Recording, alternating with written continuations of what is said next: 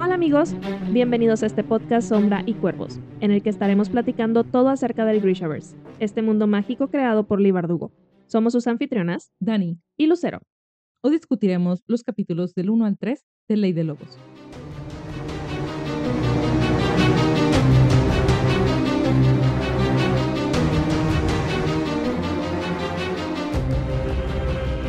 Nuevamente bienvenidos y gracias por acompañarnos en esta nueva emisión, que es nuestra primera sesión discutiendo Ley de Lobos, el último libro de Grishaverse hasta ahora. Estamos emocionadas y a la vez como con un poco de sentimiento porque no quiero acabarlo, pero a la vez fue un libro que nos marcó de alguna forma, nos impactó mucho todo lo que pasó y ya queremos compartirlo porque creo que en el fandom ca- causó algunas diferencias de opiniones, como suele pasar con algunos temas. Y pues bueno, vamos a ver qué, qué nos parece, si cambiamos de opinión en, en lo que pensamos la, en la primera lectura, si pensamos igual y también qué opinan ustedes. Les- Si les gusta o no les gusta lo que vayamos leyendo, nos lo hacen saber ahí en sus comentarios, siempre son súper bienvenidos. Yo solo voy a decir que a mí me gusta mucho este libro. Sí lo siento un tanto diferente, o sea, como que hay ciertas cosas que dices, wow, esto como que no, nunca lo había leído, ¿no? Pero no suelo escribir muchas reseñas en Goodreads, pero recuerdo que cuando terminé este libro escribí de que me encantó, quedé feliz. Entonces me voy, me voy con, ese, con ese sentimiento, espero que permanezca, espero descubrir incluso más cosas en esta, en esta relectura, porque es, creo que este es de los más frescos, bueno, más bien, de los que menos veces hemos leído, solamente lo hemos leído una vez. Entonces, creo que va a estar interesante como que retomarlo después de, ¿qué? ¿Dos años? Que ya salió, entonces, después de dos años volverlo a leer va a estar, va a estar interesante. Sí, es un libro que, que recuerdo que cuando lo empezábamos a leer, lo leímos casi a la par. Yo sentía que Lee Bardugo ya sabía lo de, ya habían trabajado en la primera parte de la, de la serie, no estaban trabajando ya en la, en la primera temporada. Entonces se puede ver como el impacto de la de Netflix o de la serie que tuvo alguna repercusión en el libro. Así fue como lo percibí. Pero bueno, ya, ya tendremos tiempo para descubrir y comentar esas impresiones. Así es. Y bueno, pues un poquito como retomando, ¿no? En, qué nos quedamos al final de, del Rey Marcado, pues tenemos por ahí la muerte de Isaac, el regreso de Nicola y Soya después de haberse enfrentado contra estos, bueno, contra Elisabetta, con la ayuda de, de San Juris y San Gregory. Los perdimos por ahí a los tres, a los tres santos. Soya, pues de alguna forma trabajando en conjunto, ¿no? Con Juris y estas sospechas de Nicola y de que hay algo en ella diferente, el regreso del oscuro en forma de Yuri. Y bueno, Nina, que nuevamente tiene que regresar a la corte de hielo, obviamente bajo el disfraz de, Mila, ¿no? Entonces, pues justo ahí retomamos esta, esta lectura, ¿no? En, mencionábamos ahorita lo de la muerte de Isaac y pues cómo se descubre todo este, esta trama de parte de, de, de Shuhan para pues poder matar a Nikolai.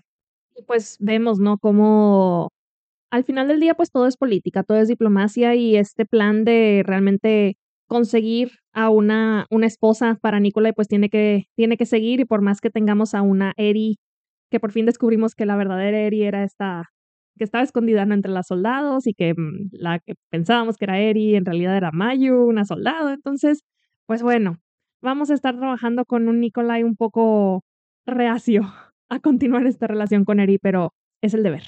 Así es, es el deber. Y bueno, vamos a comenzar este primer capítulo con la reina Maki. Es el punto de vista que tenemos. Y como siempre es tradición en el Grishaverse empezar el libro con un capítulo desde el punto de vista de otro personaje, no el principal, e igualmente terminarlo. Y fue interesante lo que descubrimos en este capítulo de la reina Maki porque vimos pues varias revelaciones. Una, que Nicolai tenía razón sobre este plan de, de que lo querían muerto, eh, Y también a que Eri. te- ajá, que la querían muerta a Eri sobre todo, porque ella la veíamos en, la- en el libro anterior de, sí, me voy a ir, me voy a retirar y voy a estar en paz. Y, y Nicolai, de que, ¿tú crees que te van a dejar vivir? Claro que no. Claro que no. Ingenua. Sí, Cosita. cosita.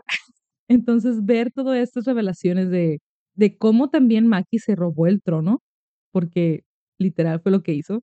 Oye, sí, eso estuvo impactante porque El, el hecho de cómo te cuentan de cómo incluso este señor, bueno, me imagino como, si no dicen que es un señor porque es un, que ya Sí. tiene quién sabe, que de hecho, esa parte en la que mencionan de que quién sabe qué edad tenía y dije, "Hmm, ¿será un Grisha? Oh, Sí, la verdad digo, no es como que tengamos muchísima participación de su parte en este capítulo, pero fue lo primero que pensé cuando hablaron de, de su edad. Pero el hecho de que él encubriera el- los deseos, ¿no? De la, de la reina mm, anterior eh, y que eh, su línea, ¿no? Así de que decirle qué cosa. Y yo, oh no, van a tratar de deshacerse de ella. Bueno, ya trataron. Pero, pero sí, o sea, ya de entrada, pues ya como que Maki no, no cae mucho en nuestra, en nuestra gracia. Para nada. Digo, vemos que tiene su corazoncito, ¿no? Que tiene este lugar especial para su sobrina, que vemos que la tiene ya como elegida, ¿no? Para que sea su, su sucesora. Pero bueno, vemos también otra cosa, antes de llegar a ese punto donde vemos a la sobrina. Tenemos también la invitación a la boda. Y eso fue de que, oh my gosh, ¿qué está sucediendo? Ya es oficial. Ajá. Sí, sí, sí. Pero, pero pues vamos a ver cómo progresan las cosas, porque todavía falta, todavía falta para que se llegue a esa, a esa boda. Entonces, a ver, a ver qué sucede en todo el Inter, porque a juzgar por el capítulo de Nikolai, pues como mencionaba ahorita, todavía está como que muy negado de que, ah, sí, tengo que cortejarla y tengo que seducirla. Y, ajá, ok. Pobrecito, digo, también es como que, qué flojera tener que hacer todo eso por obligación, pero pues, eres el rey. Tienes que conseguir esposa, tienes que asegurar el linaje de Rapka. No queda de otra. No queda de otra, tiene que asegurar alianzas también. También las alianzas. porque sabemos que con el plan que trae Maki, que suponemos o imaginamos que es lo que Nikolai está viendo también, es de tomar posesión de Ravka para conquistar o hacerle guerra a Fierda.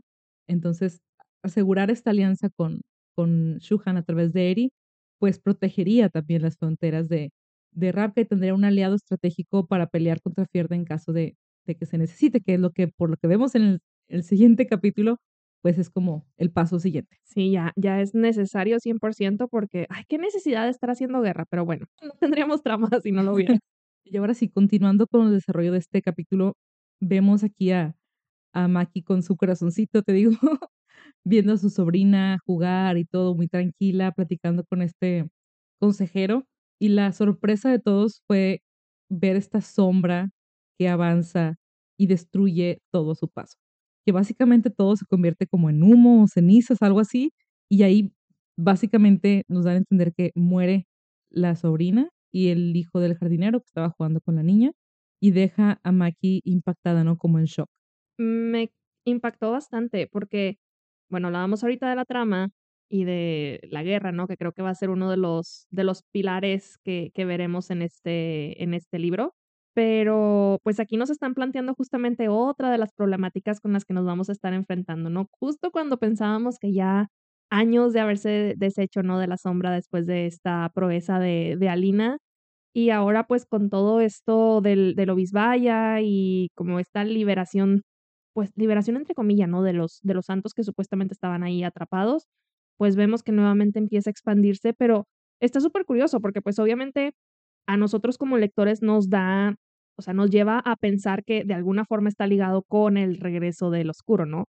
Pero, ¿qué pensará el resto de las personas que lo creen muerto? Y pienso en esta escena eh, al final de la segunda temporada, o sea, como ya viéndolo visualmente, ¿no? Esta escena en la que la sombra está como desapareciendo. Pero imagínatelo en reversa.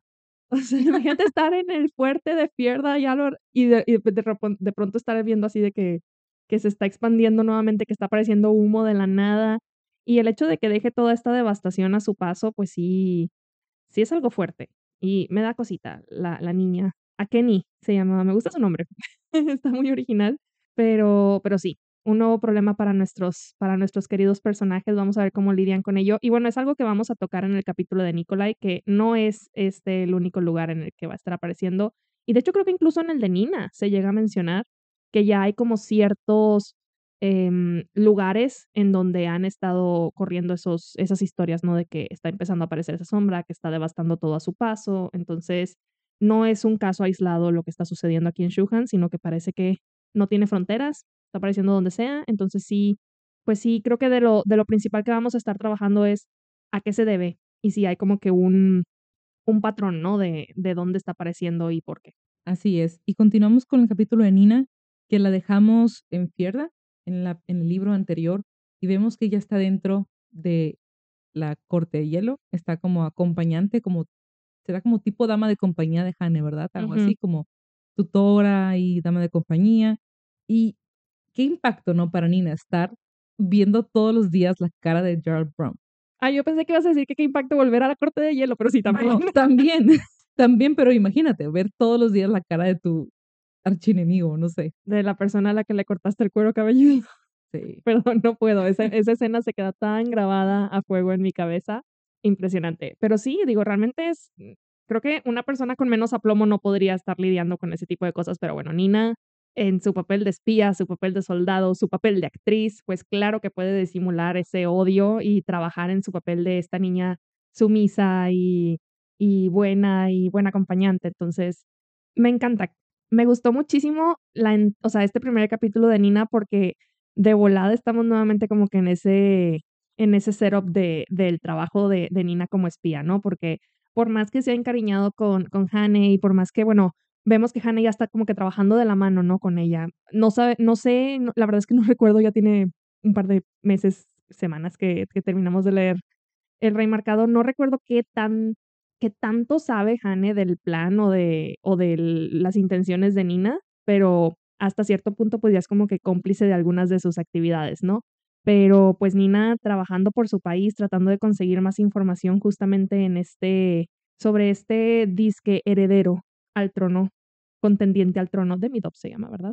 Entonces, me, me, encantó, me gustó, que desde un inicio ya vemos como que toda esta acción del lado de Nina. Me encantó la acción, me encantó las reacciones también de Jar Broman ante lo que está pasando en su país, porque luego, luego vemos esta parte donde explica, ¿no? Que hay gente adorando a los santos, venerando a los santos, está esta devoción creciendo que ya veíamos desde el libro pasado, que había pequeños altares, que había como ciertas claves, ciertos murales que indicaban que, es, que ciertos sitios, ciertos edificios eran una forma de refugio para los Grisha, pero ahora ya va más allá, ya va también a ese punto donde la gente está empezando a venerarlos, tiene ya una devoción creciente y fieles ya. Y como menciona Nina, bueno, no menciona Gerald Brum, que la gente está con este argumento de los Grisha son hijos o los niños de Yel y son bendecidos por Yel, son una, un signo de esa bendición y él está como, no, qué sacrilegio, qué herejía, ¿no? Pero vemos cómo empiezan a usar esta misma fe que los perdanos tienen por, por él para transformar esta a una devoción hacia los santos, que, que a su vez es una devoción o un respeto a los Grishas. Sí, y digo, a lo mejor no se hizo por los medios más lícitos del mundo, porque pues sabemos que es a, base de estos, digamos, engaños, ¿no? O sea, eh, todos estos episodios que, que los pierdanos han estado experimentando, que pues poco a poco comienzan a, a catalogar como, como obra de los santos, como milagros, etcétera, pues dentro de esta narrativa Nina nos explica, ¿no? Que es obra realmente de esta red de, de espionaje. Los, es que no, no sé cómo se pronuncia el, el título. Yo tampoco. Grinsa, no sé. Que de hecho me sorprendió que hay una, hay una parte en la que Jar Brum conoce el título. O sea, menciona de que esto es obra de los Grinsa o whatever. E, entonces dije, wow, ¿en qué momento, en qué momento supo de ellos o del título en sí? Pero bueno, eh, no sé, fue paréntesis random, pero sí me, sí me gustó mucho leer como que todos estos, estos signos que han estado creando, como lo que vimos aquí de la ola gigante, eh, mencionaban también de un, un valle en el que crearon una helada y luego hicieron que florecieran los árboles eh, similar al, milagro de, San Félix, ¿no? y luego también hablaban de algo similar a, no, que se había parecido Santa Anastasia, ¿no?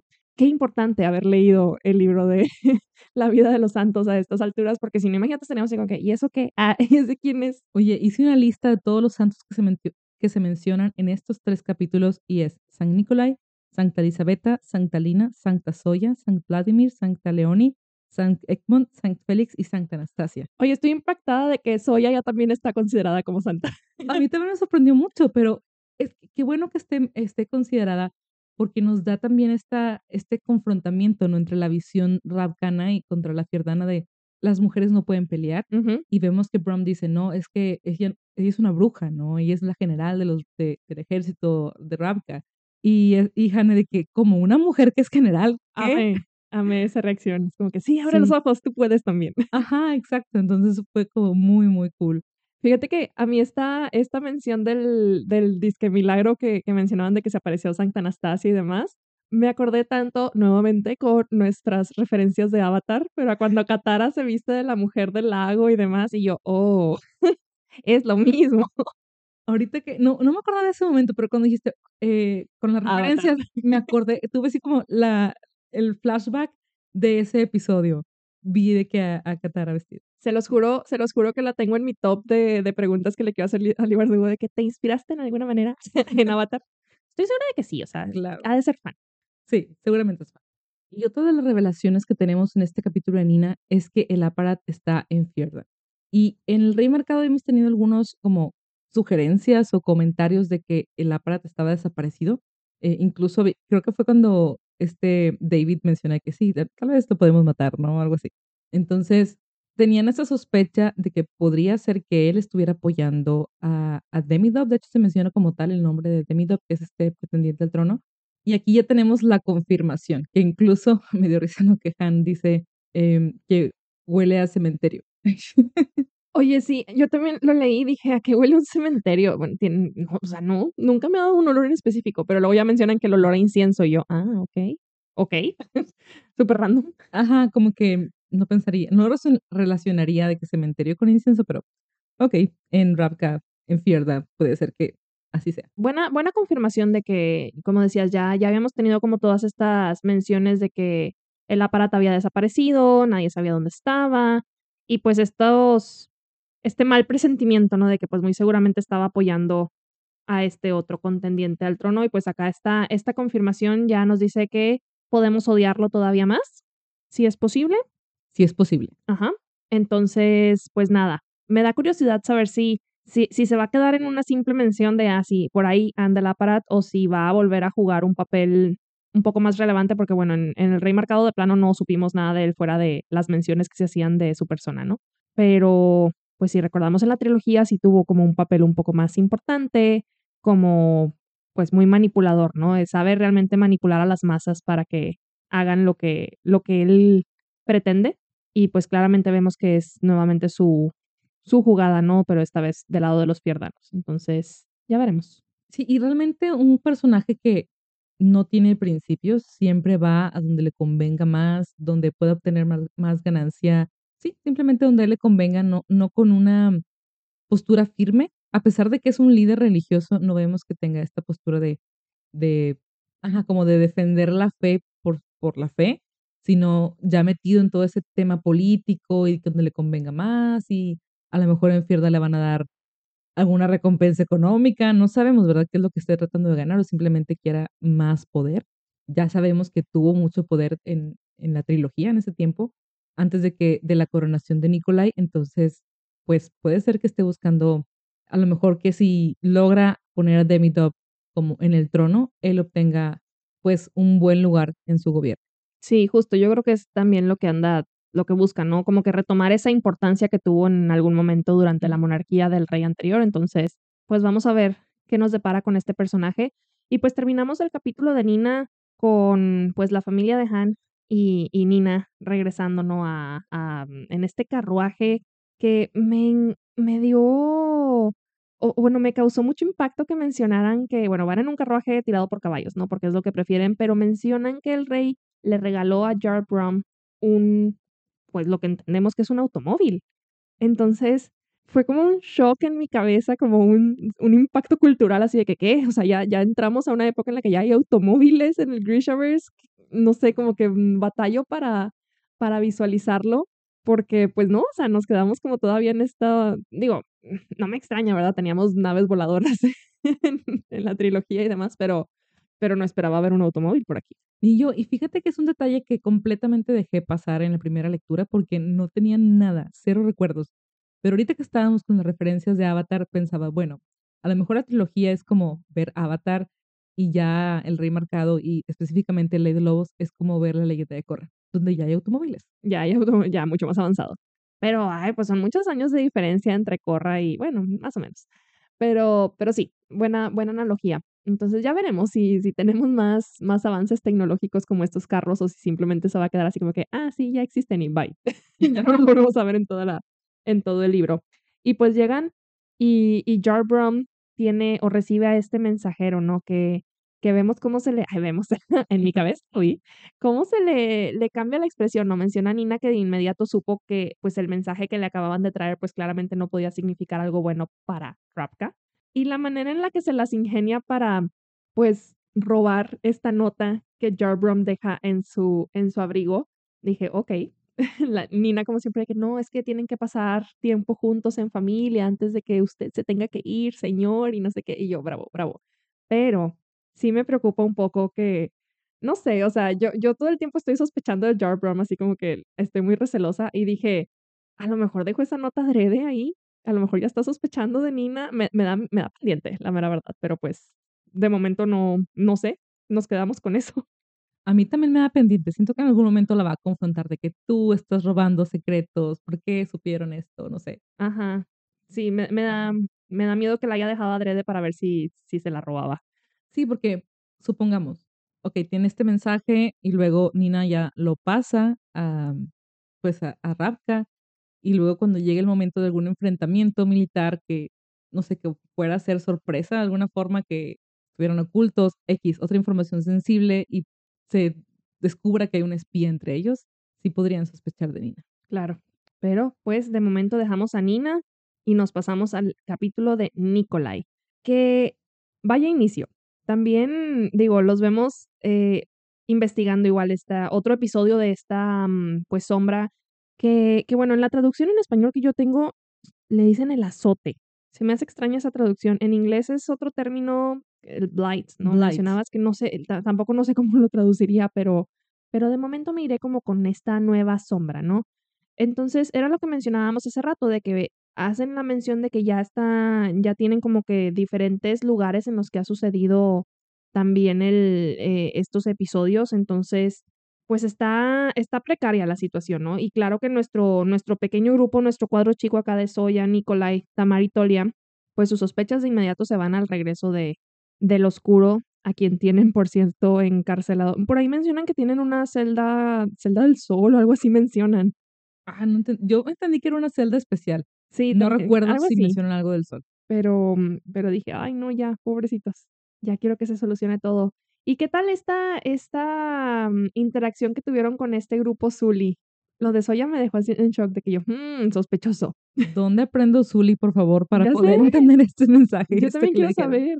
Estuvo muy interesante porque si bien Nicolai está muy consciente de todas las la discriminación que han vivido los Zuli, de, de cómo el gobierno les ha fallado, digo, sabemos que los Zuli son nómadas, sabemos que rodeaban la sombra, es decir, que tenían que pasar por Shuhan y tenían que pasar por Fierda. Entonces tenían que hacer este trayecto para poder eh, pues hacer sus recorridos, ¿no? De, de llegar a, a sus lugares en Rapka, pero aún así pues Rapka les falló, ¿no? Es lo que dice Nicolai, que los gobiernos anteriores les, fallaron. Hay mucha discriminación, hay mucha, mm, mucha superstición, porque vemos que la gente empieza a hablar de es que por ellos, por culpa de ellos, ellos trajeron como que esta plaga, este, esta sombra, la destrucción por culpa suya. Y la respuesta de Soya me gustó bastante de que, oigan, somos, somos Rapka, somos un pueblo ya moderno, está avanzando, ya no somos víctimas de la superstición pero aún así, pues es algo tan arraigado que va a tomar un tiempo en cambiar. Y Nicolai, consciente de todo esto, puede entrar en un diálogo de, bueno, vamos a, a tratar de mejorar las cosas. Yo no les puedo prometer protección aquí. Sí tienen que huir como en la noche para que, o sea, como si fueran ladrones. Pero al final de cuentas, dice, es que si no, no te puedo asegurar nada, no tengo control de lo que haga estas personas, así que te puedo prometer por lo menos que si vas a, esas tierras de, de esta, una, una Sí, condesa, algo así, ¿no? creo que sí. Bueno, por lo menos en ese lugar no te van a molestar. Sí, sabemos que Nicolai es experto en, en como abrir este campo al diálogo, ¿no? Y, y lo vemos ahí también, o sea, cómo, cómo se, se va al nivel de ellos y, y, y mencionan por ahí de que, ah, este, este rey está negociando en, eh, ay, ¿qué, ¿cuál era la palabra? En sobornos y estafas o algo así mencionan. Y el de que, pues es que estoy lidiando con hombres, o sea, no estoy lidiando con santos. Como que voy a hacer lo que se tenga que hacer para llegar a los términos en los que todos estemos en paz. Y de esa forma como que se gana un poquito la como que le abre un poquito las puertas, ¿no? A, a, la plática, al diálogo con este, este hombre con el que está hablando. Entonces, me gusta mucho, es algo que, que ya le hemos halagado mil veces la capacidad que tiene de, de, realmente ponerse en los pies de todo su pueblo y no, no quedarse como que en sus zapatos de la realeza. Sí, es algo que se le tiene que reconocer a Nicolai, como dice, siempre lo mencionamos, porque lo vemos, ¿no? Creo que fue en, el libro anterior donde vemos que llega, se quita el, como la camisola, está ahí levantando piedras y ayudando por unos puentes y trabajando, ¿no? O sea, no tiene miedo estar al pie del cañón literalmente. Creo que es algo que, que sí menciona eh, cuando le dicen, le empiezan a decir eh, el rey bastardo y el de que, oye, no te creas las mentiras de Fierda y empieza a enfrentarlos sobre esto y dice, bueno, o sea, yo voy a estar ahí, ¿no? Yo voy a estar en la trinchera. Entonces, yo estaría ahí si pudiera, ¿no? O si, si es necesario, voy a estar ahí. Entonces, es, ese tipo de actitud de Nicola creo que es algo que nos encanta y lo hace como muy completo como personaje, lo hace sentir también muy carismático y como quisiéramos, quisiéramos ¿no? que todos los líderes tuvieran esa capacidad de, de empatía. Así es. Y, y bueno, haciendo también un, una mención muy importante que no quiero que se me pase, eh, porque obviamente venimos a este libro con toda la ilusión de seguir leyendo sobre la relación entre Nicola y Soya. Por lo menos nosotras, esperamos que ustedes también. Y de lo primero que menciona en, el, en este capítulo es que, o sea, se fija en, en Soya, ¿no? En, en cómo va montada en su caballo y demás, y que trae un listón azul en su cabello, el famoso listón azul. Y, que dice, no, que siempre que se lo pone le dan ganas de, quitárselo y de soltarle el cabello. Yo, ah, me muero. y no sé, no sé si vieron las fotos de, de la convención que hubo hace un par de semanas allá en París, pero yo rogándole a los santos de que alguien llévese un listón azul y pídale unas fotos así. Y alguien, alguien hizo el trabajo divino y llevó un listón. Entonces ahora está grabado en mi cabeza así, el listón es el símbolo de Soyalai. Entonces sí, me encanta que desde el primer episodio, el primer episodio, el primer capítulo ya estemos viendo como estos indicios todavía, a pesar de que Soya, como decíamos hace rato, pues ella en su papel de general, en su papel de protectora del reino, pues sigue empujando, ¿no? De que pues ya, o sea, haz, haz las paces con y haz este, progresa en, en algo, ya te tienes que casar, entonces me imagino que también para ella pues es, es complicado, ¿no? Entonces, ah, estoy muy emocionada por seguir leyendo acerca de eso. Ya quiero leer un capítulo desde el punto de vista de Soya, porque en este bloque solo tenemos estos tres, tenemos a Maki, a Nina y a Nikolai. De hecho, el capítulo que sigue desde el punto de vista de Nina también. Entonces, ya quiero uno de Soya porque quiero ver también su punto de vista, ¿no? Porque digo, sé que voy a sufrir con ella cuando estemos leyendo de que, ay, va a conquistar a, a Eri, va a tener que casarse con Eri, va a estar sufriendo, pero quiero, quiero, no sé, conocer más su corazoncito. Y ay, Soya Lai, nos trae demasiadas emociones. Demasiadas. Demasiadas. Y bueno, pues oye, mencionábamos ahorita que su reacción a las palabras que le dice esta mujer, que no sabemos qué le dice, pero solamente mencionan, ¿no? Que le, pues, le dice algo en Zully y, y que Nicolai observa cómo se le cambia la expresión, ¿no? O sea, dando a entender que pues entendió lo que le dijeron. Digo, no me extrañaría, pues ella es eh, mitad Zully. Pero luego Soya sale con, no, yo no hablo Zully. Entonces, según ella no entendió, pero sabemos que sí, sabemos que sí. Y que luego también a Nicolai le hablan en Zully diciéndole de que, nana, eso no te, o sea, no es para ti el mensaje, ¿no? Entonces, te deja súper intrigado al final de este capítulo de qué le dijo, por qué el cambio de expresión, qué tiene que ver, no sé, me, me intriga saber si a lo mejor vamos a conocer un poco más acerca del pasado de Zully, eh, perdón, el pasado de Soya, sobre su familia del lado Zully, Quiero saber, quiero saber. Yo creo que sí, porque algo que, que sucede y que no sé si lo notaste, cuando Nikolai le, le, pregunta, bueno, ¿qué fue lo que le dijo la general Naselensky? Repite el apellido de que Naselensky como, ajá, como, de que, ese no es su nombre. Exacto, yo también lo leí así. Probablemente su nombre, su apellido Zully, es algo que obviamente Soy está ocultando y ya veremos más, más información, ¿no? Digo, nos están abriendo como que dando ese pie a lo que puede pasar y a lo que Soya no quiere, pues, que nadie más vea, ¿no? Revelar, así es. Revelar. Oye, hablando de revelaciones, pues bueno, ya sabíamos que el Obisbaya pues no funcionó de la manera en la que ellos esperaban y que realmente pues Nikolai sigue lidiando con este monstruo dentro de sí, ¿no? Aparentemente, de alguna forma han llegado como una especie de acuerdo, ¿no? O, o entendimiento de las partes. Entonces, sí me, me gusta mucho leer cómo, cómo lo maneja Nicolai, de que, bueno, cómo, cómo se lee en su narrativa, ¿no? De lo siente y, o sea, siente como que la, la emoción, como que el monstruo quiere salir con ciertos eh, aspectos o ciertas cosas que se dicen y demás, y de volada Nicolai de que, no, a ver, tú cálmate, ahorita no sales. Entonces, pues sí, sí va, digo, nos dan a entender que pues va a seguir siendo o va a seguir jugando un papel importante en, en, en el libro, ¿no? De este, este demonio interno. Y, y me causa, me causa algo, no sé cómo describirlo, pero el hecho de que el, el demonio o esta criatura reaccione al título que le dan a Nikolai del Rey Marcado cuando dicen Corol Resni, porque por ahí menciona que en cuanto se lo dijeron, como que sintió que la criatura quería resurgir. Y yo, ¿le molesta? ¿No le gusta el apodo? ¿Se siente aludido? ¿Qué está pasando ahí adentro? Siento que es como Venom. Ándale, algo así, algo así lo veo. Como que se hacen amigos algo parecido. Ay, qué padre, qué divertido. Pero bueno, en este caso no habla, pero sí estaría bien entretenido eso. Estaría, estaría muy chistoso. Digo, sí es algo que le ha costado a Nicolai y Luis Vaya. No me acuerdo tanto, tanto de los detalles, porque estaría aquí inventándome cosas si, si dijera todos los detalles. Pero sí, sí, lo que sí recuerdo es que dentro de, de ese como presión que tuvo, ese literal perforación que estaba sufriendo Nicolai, sí pudo tener este como encuentro directo, ¿no? Cara a cara. Cara a cara, literal, con el monstruo. Entonces, obviamente eso tiene que llevarlos a otro nivel. Suena raro decir como de relación, pero, pero pues sí, es, es otro como ser habitando en él, al final de cuentas, es, es el huésped Ándale. de Nicolai. Así es. Y pues nada, nos dejan con la intriga en este capítulo de Nikolai de este mensaje que, que llega, ¿no? Que pues sabemos que es el mensaje que Nina les hizo llegar. Por ahí mencionan que el apodo de, de Nina es la termita. que me encantó el apodo, súper apropiado para la tarea que está haciendo. Cuéntame más. ¿Por qué? Porque la termita, nunca has tenido termitas, nunca he visto termitas consumir algo. Sí. Sí. Cuando te, para cuando te das cuenta que tienes termitas, es porque ya tienes muchas Ya termitas. consumieron todo. Ya consumieron todo, el pared. Me acuerdo una vez tenía aquí en casa un, algo chistoso. Era como un plástico, era una espuma de plástico que se usa para, para aislar paredes. Ok, sí. Y en la universidad lo usaba para hacer algunas, algunos modelos. Y se llenó de termitas, como quién sabe, pero parecía como si fuera silicón. Era- Sí, es una textura muy extraña. Pero para cuando nos dimos cuenta ya estaba infestado. Ujú. Entonces, es lo que está haciendo Nina. Está penetrando en la parte más profunda de Fierda, en la parte más importante, en el centro, y lo va a corromper desde adentro. Y para cuando se dé cuenta va a ser demasiado tarde.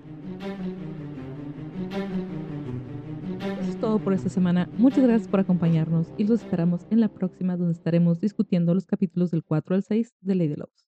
Y sin más por el momento nos despedimos, sin llantos. Sin funerales.